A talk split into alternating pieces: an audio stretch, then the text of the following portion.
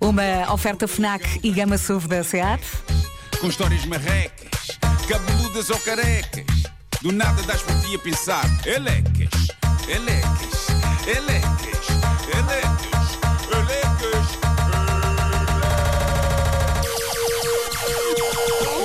O homem que mordeu o cão traz-te o fim do mundo em cuecas. Elecas. Título deste episódio: Pimba, mais uma família destruída! E a culpa não foi do primo. Bom, foi um entusiasmo incrível. Mas tu também chegaste cheio de força. Pois foi, pois foi, é verdade. Não, nós já, já não tínhamos uma destas há um tempo. Sim, é mais uma história sobre um teste de ADN que dá sarilho. Porquê é que as pessoas teimam em fazê-los? É porquê? Isto é, dizer, é remexer. Às vezes é melhor não saber, não, não é? Vais descobrir que todos nós no nosso passado aconteceu uma cena qualquer. Eu até tenho medo, há bocado disseste que eu tenho, uma, tenho um espirro e espirrei eu. Nem vamos fazer É, pois testes. é, pois é, é verdade. É verdade. Nem vamos fazer Podes testes. Podes crer. Ainda calhas Não, com o meu a- pai ou coisa assim do género. As pessoas- as Lá vai a pessoas- minha vida. ficarem... As pessoas ficarem tipo, ah, eu quero perceber a minha genealogia, quero perceber de onde vim. Oh senhor, acredite nas histórias que lhe contam, se viveu Sim. perfeitamente bem com elas. Olhe para a Tantos frente, anos. Não olhe para trás. Pá, assim, para que chafurdar no passado? É. só dor e mágoa.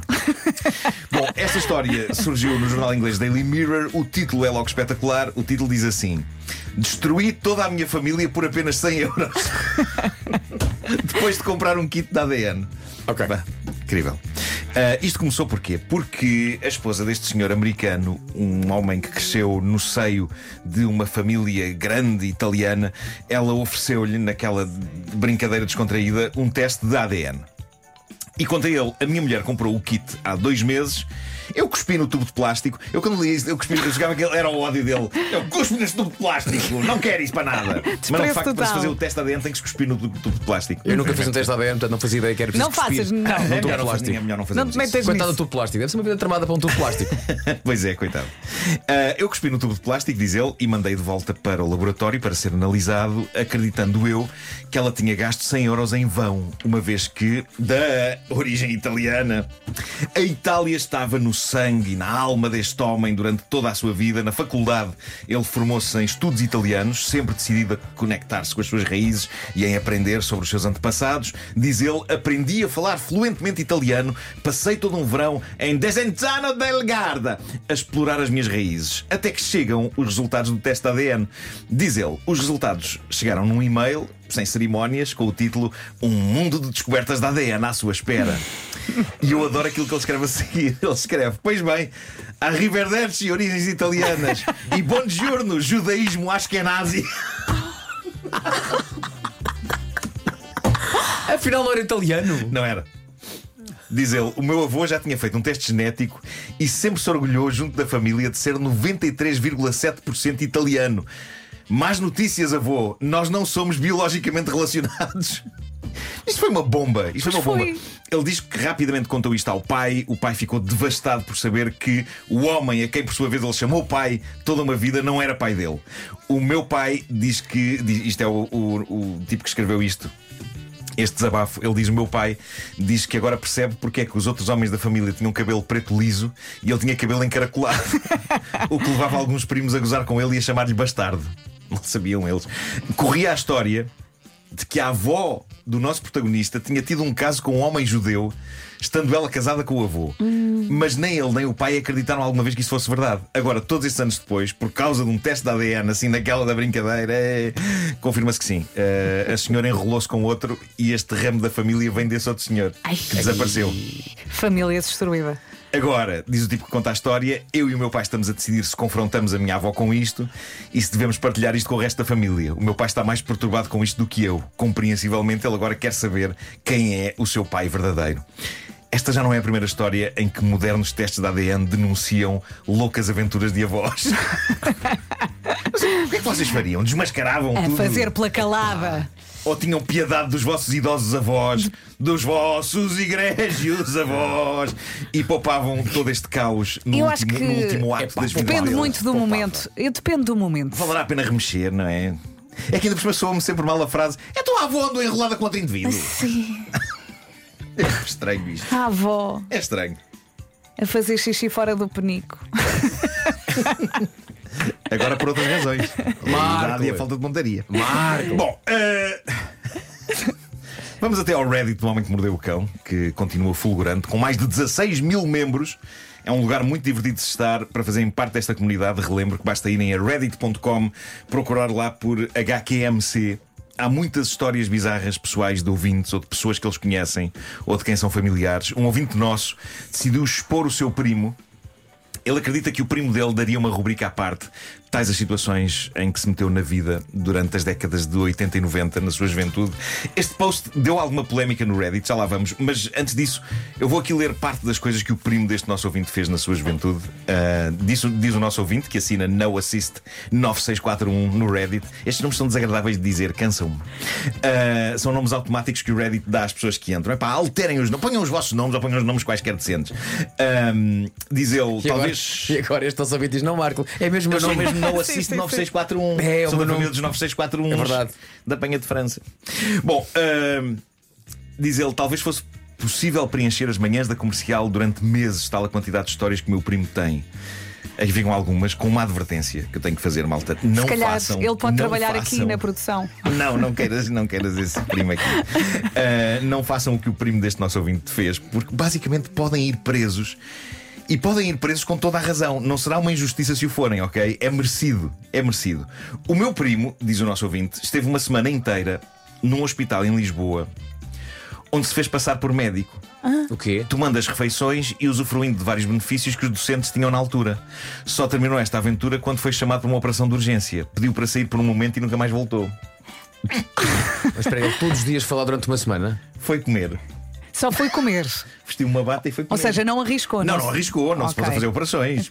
Caramba. Pá, não me levem a mal, mas eu percebo, porque se há sítio onde se come bem é no hospital. Podes querer. É, Foi, foi a primeira coisa. A primeira coisa que eu pensei foi isso. Epá, que hospital gourmet é este?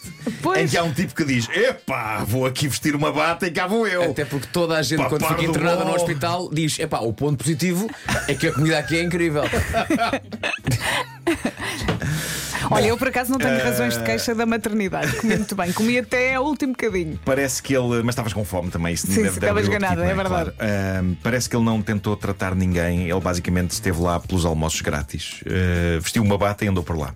Ninguém Não que- deixa de ser genial, mas não façam. Ninguém questiona uma pessoa de bata num hospital, em princípio, Claro. não é? Parte- Partes do princípio. Tá bem, mas como é que a pessoa entra? Epá, sei Para lá chegar é à parte, de facto, do- da- Sim, ainda por cima. dos médicos e dos enfermeiros. eh, ele se calhar Pode só entrar- entrava pode- mesmo na parte da pode cozinha. Entrar, não, repara, pode entrar como paciente, se calhar. Mas de repente veste uma bata e quando se dá por isso, ah, doutor, claro que sim. Venha por aqui.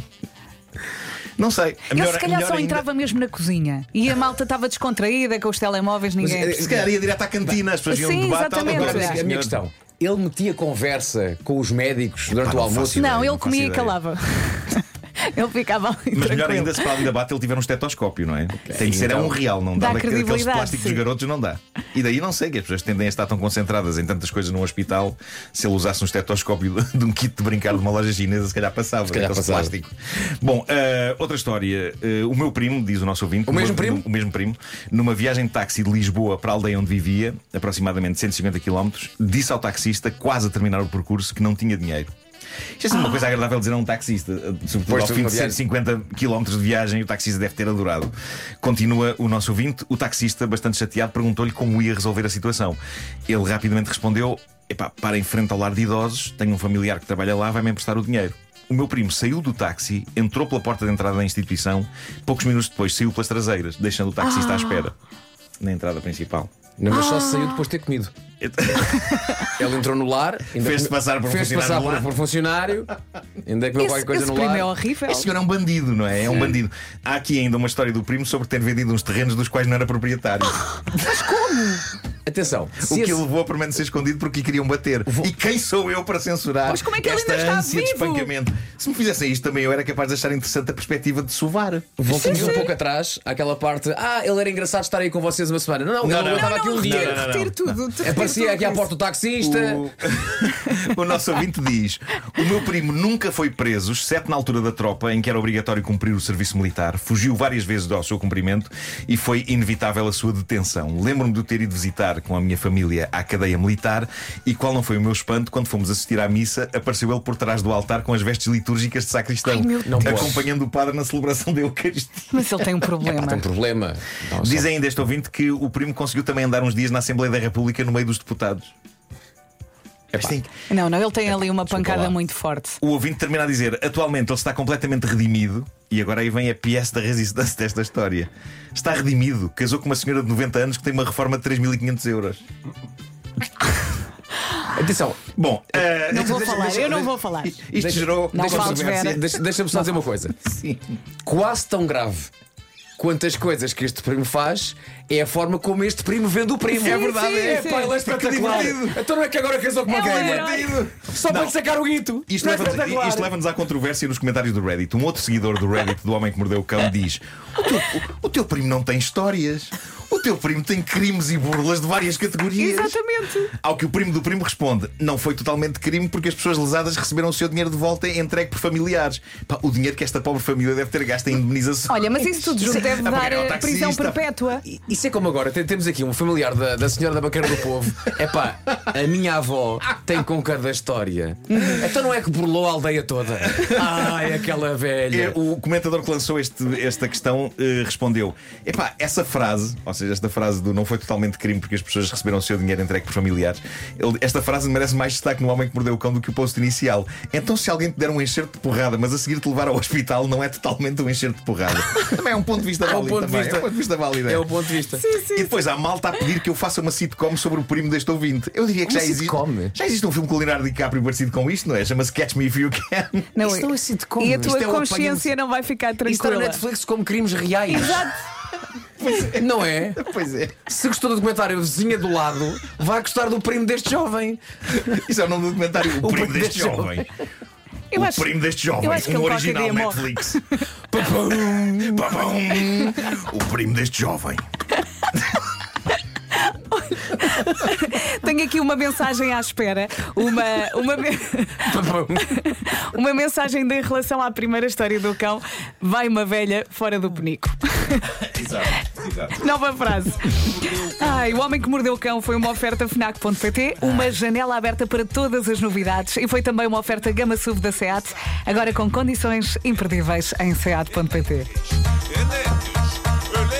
Atenção, eu estou muito curioso para ver as notícias agora com a Ana Lucas, porque eu acho muito que o primo deste jovem, lá Vai implicitamente, fazer parte de uma. vai estar aqui nas notícias.